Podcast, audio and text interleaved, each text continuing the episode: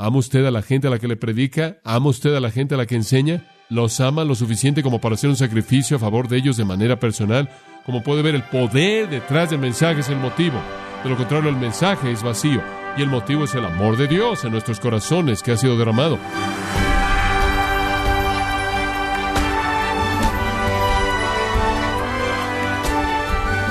Bienvenido a esta edición de Gracia a vosotros con el pastor John MacArthur.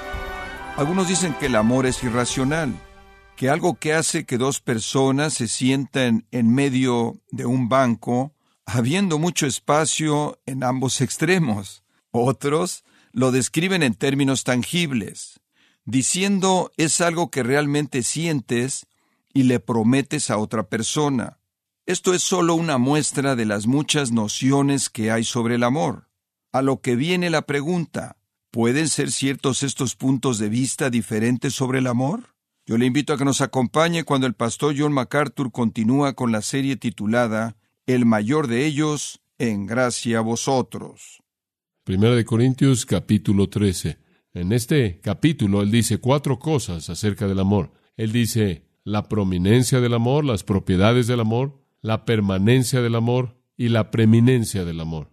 Deben ser recordadas. Entonces, esa es la división del capítulo. Ahora estamos viendo el punto uno, la prominencia del amor en los primeros tres versículos. Ahora, la última vez vimos el versículo uno y vimos el primer punto. Los idiomas sin el amor son nada. Ahora eso lo lleva al segundo de la lista ahí, versículo dos, la profecía sin amor no es nada. Y si tuviese profecía y entendiese todos los misterios y toda ciencia, y si tuviese toda la fe de tal manera que trasladase los montes y no tengo amor, nada soy. La profecía sin amor no es nada. ¿Sabe una cosa? Esto aún va más allá del don de idiomas.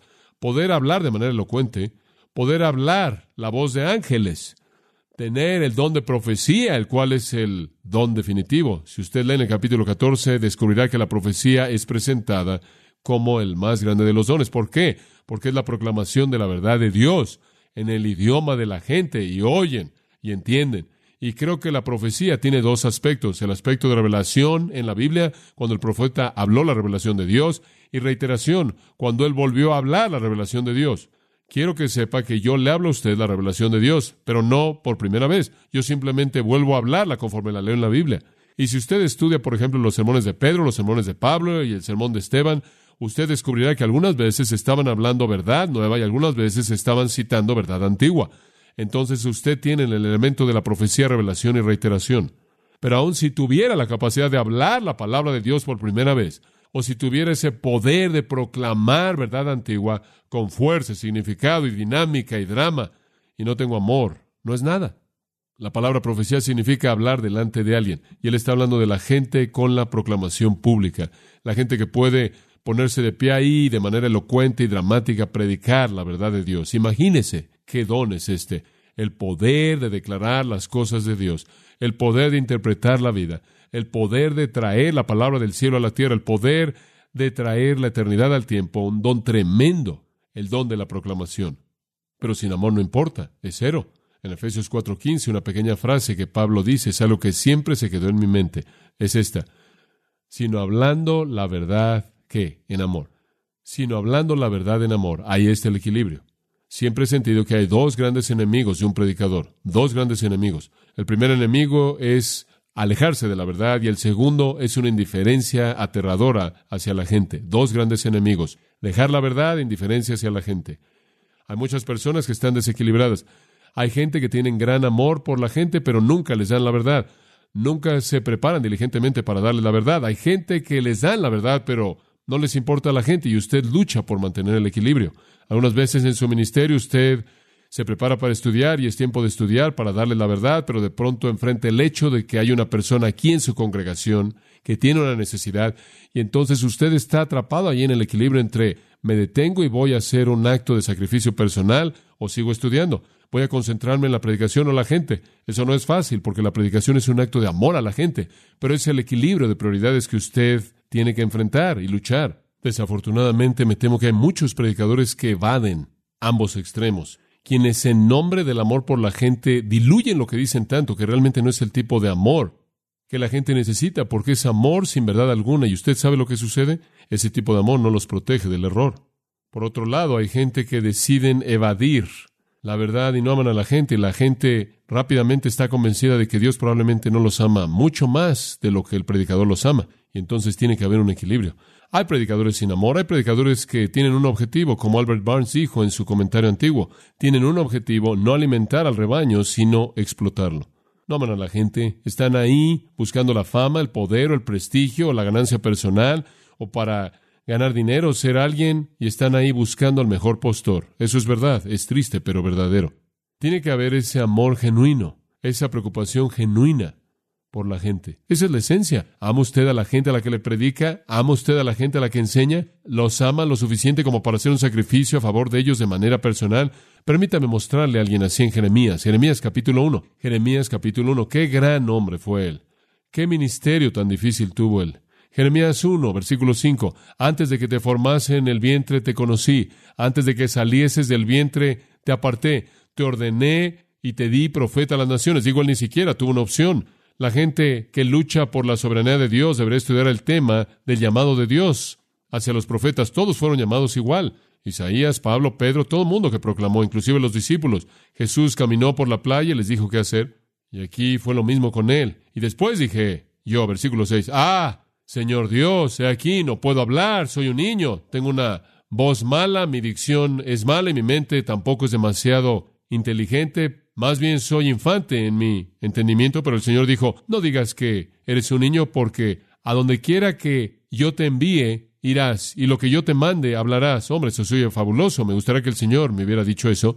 No hay estudio, no hay preparación, simplemente ve, abre tu boca y lo voy a poner todo ahí. Hombre, eso sería súper. Y después para este momento, Jeremías probablemente se siente bastante bien por esto. Después versículo 8, no temas sus rostros. Ahora, eso me detendré ahí. Bueno, ¿qué quieres decir? Bueno, se van a poner mal cuando hables y van a presentar desagrado en sus rostros y van a estar muy enojados contigo. Pero no temas de ellos porque voy a estar ahí contigo para librarte. Ahora él sabe que su vida entera va a ser una vida en la que va a ser librado de cosas. Después el Señor colocó su mano y tocó mi boca y el Señor me dijo, aquí he puesto mis palabras en tu boca. Qué gran afirmación. Este día te he puesto sobre naciones y reinos para desarraigar, jalar, destruir, para destruir, para edificar y plantar. Escuche, probablemente ese es el versículo más grande en la Biblia acerca del poder de la predicación. La predicación es la capacidad de gobernar naciones y reinos, desarraigar, jalar, destruir, edificar y plantar. La predicación es poder tremendo. Y lo vas a enfrentar, Jeremías, versículo 16 voy a pronunciar mis juicios en contra de ellos, voy a tocar su impiedad.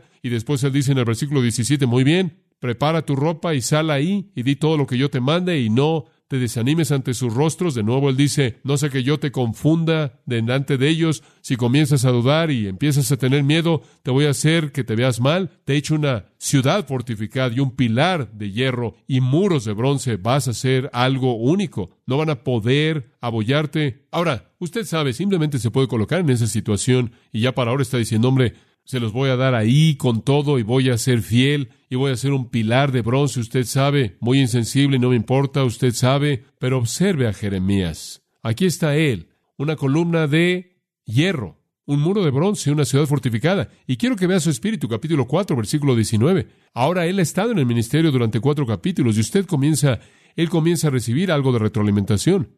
Y usted empieza a ver algo de su actitud aquí. Versículo 19. Mi aflicción, mi aflicción. Tengo dolor en mi corazón, mi corazón hace un ruido en mí.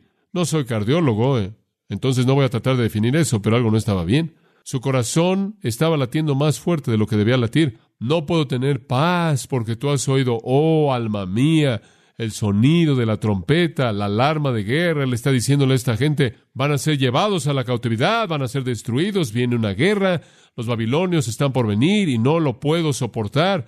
Hace que mi corazón se acelera, hace que mi alma se entristezca. Sí, como puede ver, él amaba a su pueblo, él se preocupaba. Observa el capítulo 8, versículo 18. Cuando yo quería consolarme a mí mismo en contra de la tristeza, mi corazón se desmaya en mí. Él se siente como que va a tener un ataque al corazón. Así de ansioso estaba. Él está teniendo arritmia. Él dice, no puedo soportarlo, la voz de clamor de la hija de mi pueblo. Versículo 20. La cosecha ya pasó, el verano se acabó y observe esto, él no dice, no son salvos, él dice que. ¿Por qué dice nosotros? Porque él se identifica de manera total con el dolor de su pueblo. Él era salvo, pero él no puede separarse a sí mismo. Esto es compasión. No somos salvos por la herida de la hija de mi pueblo. Estoy lastimado, estoy en oscuridad y desmayo, se ha apoderado de mí, y no hay bálsamo en Galad, no hay médico que me tome y me cure. Ahora usted ve, él estaba en dolor. Observe el capítulo 9, versículo 1. Oh, que mi cabeza fueran aguas y mis ojos fuente de lágrimas. Yo lloraría día y noche por la herida de la hija de mi pueblo. Un hombre con un corazón quebrantado, un hombre con lágrimas, un hombre que se preocupaba, un hombre que amaba, y usted puede seguir hasta el capítulo 23 e ir más allá de eso y encontrar incidente tras incidente tras incidente de las lágrimas de Jeremías. Él es el profeta que llora. El apóstol Pablo no era diferente. En Hechos 20, 19, Pablo dijo, he ministrado con lágrimas. En Romanos, él lloró por Israel. En 2 Corintios, él lloró por los cristianos carnales. En Hechos 20, él lloró por la influencia de los maestros falsos. Él lloró a lo largo de su ministerio porque se preocupó. Él tuvo ese equilibrio, como Jeremías tuvo ese equilibrio de la verdad y el amor que tienen que estar ahí. Y para ejercer el don de profecía, motivado de un amor profundo por Dios, un amor profundo por su palabra, un amor profundo por su pueblo, hacerlo por gloria personal o fama o éxito o soberbia o indiferencia es ser un cero a los ojos de Dios sin importar lo que usted sea a los ojos del mundo. En tercer lugar, los idiomas sin amor no es nada, profecía sin amor es nada. Ahora de regreso a 1 Corintios 13, el conocimiento sin amor es nada, y esto es algo acumulativo. Él comenzó con palabras que estaban conectadas con idiomas y después él se metió en mayor profundidad en profecía y él ahora profundiza aún más y asume todo el conocimiento. Y si entendiera todos los misterios, si tuviera toda ciencia y si tuviese toda la fe, y no tengo amor, no soy nada. ¿Qué significa entender todos los misterios? ¿Qué es un misterio? Un misterio es ese término incidentalmente, y simplemente voy a detenerme un momento para ayudarle con esto. Ese término es usado más de 30 veces en las Escrituras. Ahora escuche, nunca, nunca es usado de manera casual. Siempre es usado de manera técnica, y su uso técnico es un misterio es una verdad divina revelada en el Nuevo Testamento, básicamente. Revelada en el Nuevo Testamento. Algo escondido en el pasado y ahora revelado. Y usted puede ver todo el Nuevo Testamento y encontrar todos los misterios. El misterio de la piedad, Dios en carne humana. El misterio de Cristo en nosotros. El misterio de judío y gentil. Un nuevo hombre, Efesios 3. El misterio de la iniquidad que ya opera. Hay muchas cosas que son llamadas misterio. No significa algo que ahora está escondido.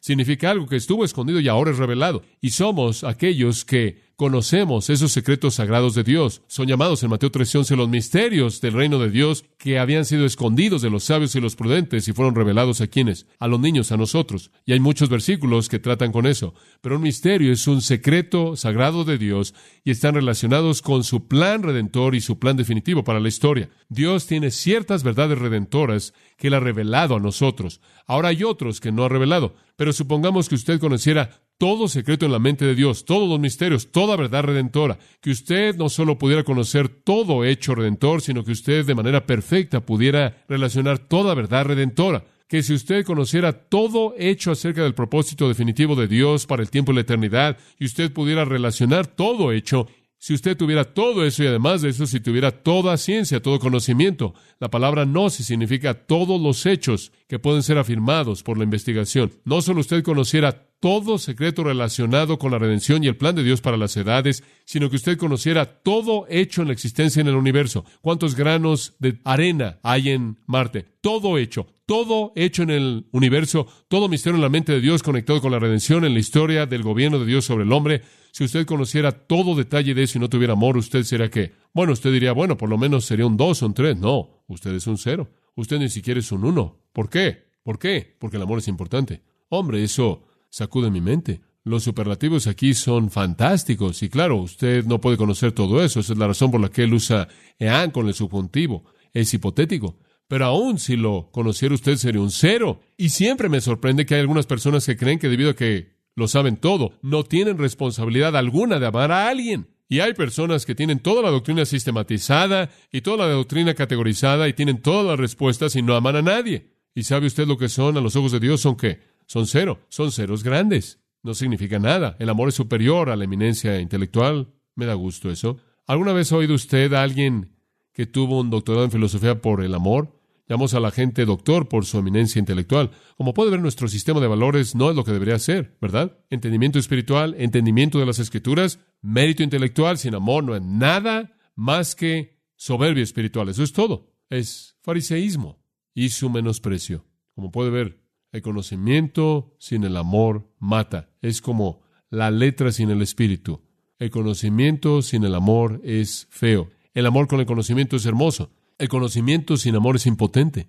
El conocimiento con amor es poderoso. En 1 Corintios 8.1 Pablo ya hizo referencia a esto cuando le dijo a los corintios, escuchen, el conocimiento infla la soberbia. Él lo expresó de esta manera, el conocimiento envanece, el amor edifica.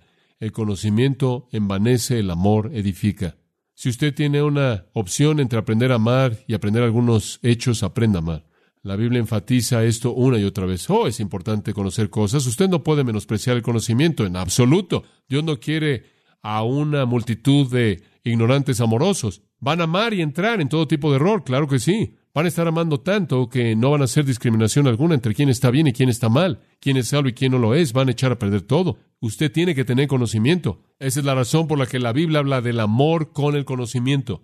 Filipenses 1.9. Y esto oro, que vuestro amor abunde aún más y más en ciencia y en todo conocimiento. ¿Lo ve? Usted no puede separar estos dos, usted tiene que mantenerlos en un equilibrio perfecto. En cuarto lugar, él dice, no solo idiomas, profecía, misterios y conocimiento, conectando esos como uno, sino que él dice, y si tuviese toda la fe de tal manera que trasladase los montes y no tengo amor, nada soy. Ahora, el concepto de la fe puede ir en muchas, muchas direcciones, y quiero apresurarme para mostrarle lo que está diciendo aquí. Él está enfatizando el don de fe. Y el don de fe no es fe salvadora, es el tipo de fe que es expresado en la oración, que libera el poder de Dios. ¿Lo ve? Es eso. Es Mateo 17:20. No lo busque, se lo voy a leer rápidamente. Aquí hay un par de ellos, pero Mateo 17:20 viene a la mente. Jesús dijo, debido a su incredulidad, porque de cierto os digo, si tuvierais fe como una semilla de mostaza, dirías al monte, muévete de aquí a ahí, y se movería, y nada os será imposible. Muy bien, Jesús dijo, necesitas tener la fe de creer en Dios en oración y podrás mover montañas. Ahora, mucha gente se confunde con ese versículo porque dice, no, nunca he visto a alguien hacer eso. Bueno, ese no es el punto. Dios no quiere que la gente simplemente esté moviendo montes. Eso crearía todo tipo de problemas. Usted nada más no puede hacer eso. Ese no es el punto. Eso no es algo literal. Y sabe usted el otro, en Mateo 21, dice, podrás decir este monte, el monte de los olivos, vete al mar. Bueno, Jesús no quiere que alguien aviente al monte de los olivos a miles de metros ahí en el mar muerto, eso echaría a perder la segunda venida. Ese no es el punto. El punto es que hay algunas personas que tienen el don de la fe y el don de la fe es la capacidad de creer a Dios continuamente sin rendirse cuando el resto de nosotros nos hemos dado por vencidos y hemos dicho, oh Dios, debes no haber entendido el punto en este asunto. ¿Qué ha pasado? Dios, ¿qué está pasando? Estoy comenzando a cuestionar. Y alguien más es una roca y dice, Dios está todavía en el trono, estoy simplemente esperando hasta que Dios libere su poder y estoy orando y pidiéndole que lo haga. Como puede verse esa persona que simplemente sigue como una roca en medio de toda prueba, mientras que el resto de nosotros estamos desmoronándonos. Ese es el don de fe. Y esa persona está esperando y esperando en confianza hasta que el poder de Dios es liberado y comenzamos a ver por qué hizo lo que él hizo. Ese es el tipo de gente que ora y ora y ora. Es un tipo de confianza en Dios que nunca se rinde. Es una confianza sin interrupciones que mantiene un contacto vital con Dios, esperando su liberación de poder cuando muchos de nosotros ya nos dimos por vencido. Y ese es el tipo de fe que puede mover montes, no montes literales. Él se está refiriendo en términos de una analogía. Él no quiere que la gente esté moviendo montes por todos lados. Eso será ridículo. No logra nada. Y si usted lee Zacarías 4, descubrirá que hay una afirmación interesante ahí. Simplemente se la voy a citar.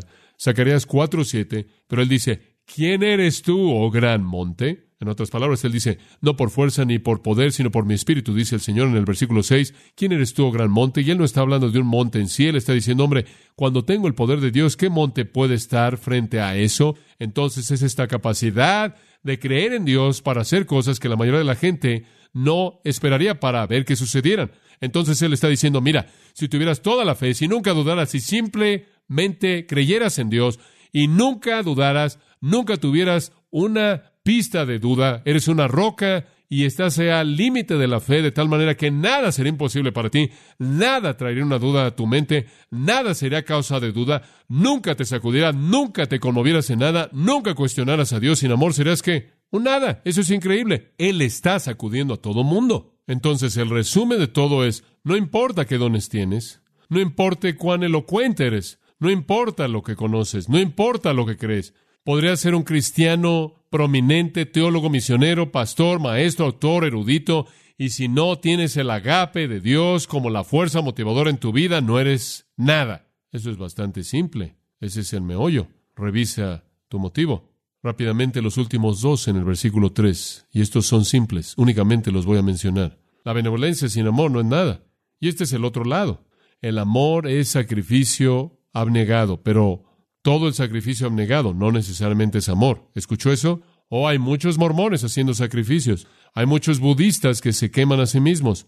Hay muchas personas que están haciendo muchas cosas extrañas para una religión en la que creen y no le están haciendo por amor. La están haciendo ¿por qué? Por temor y justicia personal. Usted lo puede hacer por muchas razones. El amor es sacrificio personal, pero él lo voltea y dice el sacrificio personal no necesariamente es amor. Asegúrese de que lo es.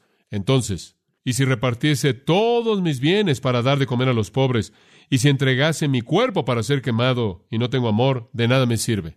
Yo podría regalar todas mis posesiones para alimentar a los pobres. Y esto es algo muy interesante.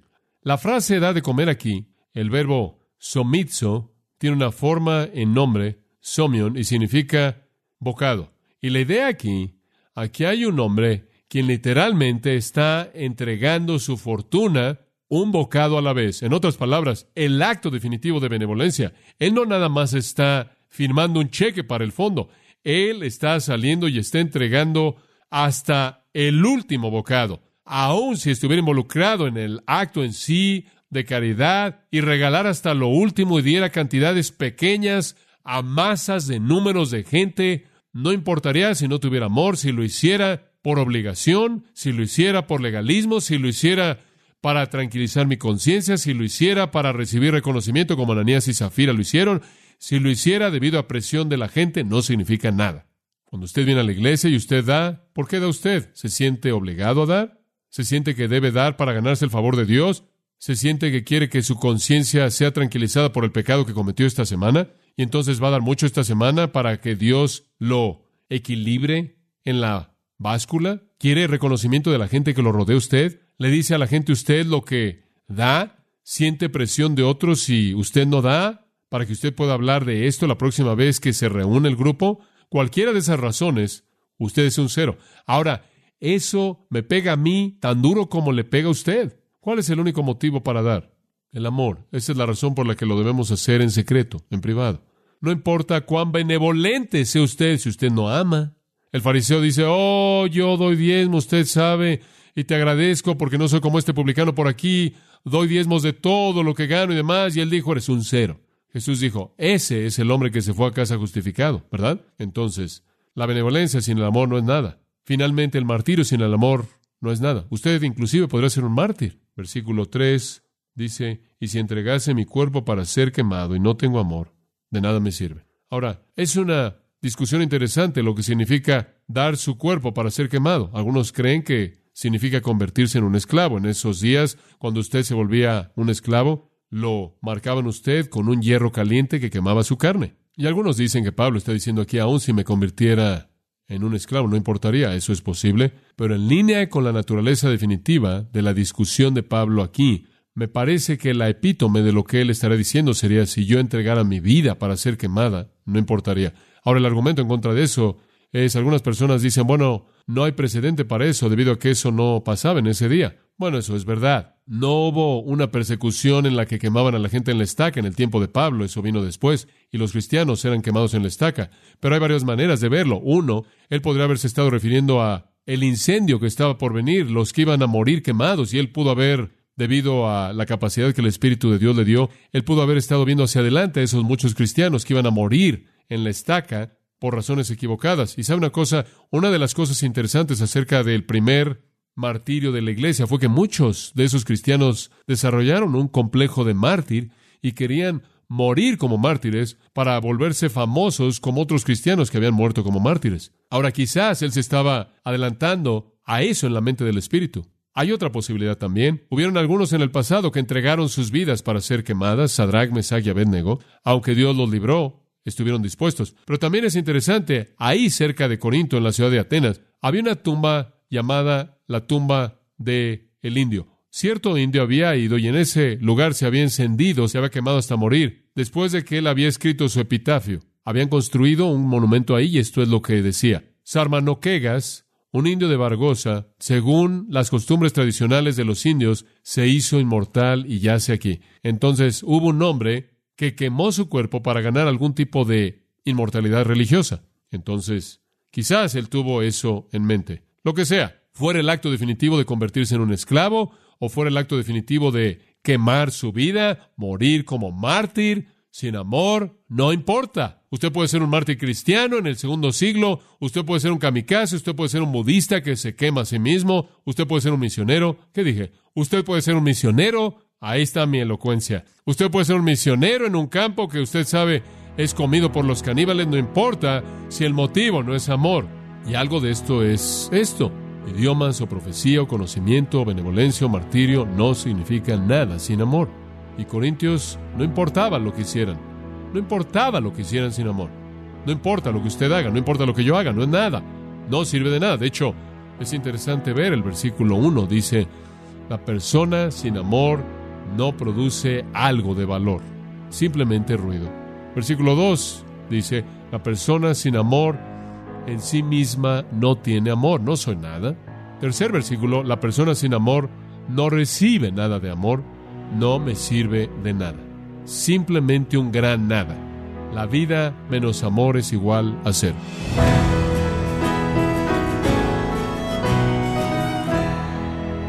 De esta forma ha sido el pastor John MacArthur en la serie titulada El mayor de ellos, En gracia a vosotros. Estimado oyente, le recomendamos el libro ¿Por qué un único camino? escrito por el pastor John MacArthur. Este libro le da las herramientas que necesita para proclamar el mensaje del Evangelio y puede obtenerlo en gracia.org o en su librería cristiana más cercana.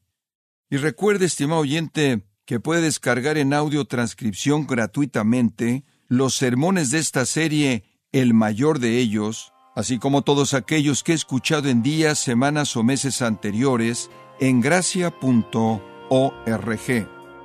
Si tiene alguna pregunta o desea conocer más de nuestro ministerio, como son todos los libros del pastor John MacArthur en español, o los sermones en CD que también usted puede adquirir, escríbanos y por favor mencione la estación de radio por medio de la cual usted nos escucha en gracia a vosotros.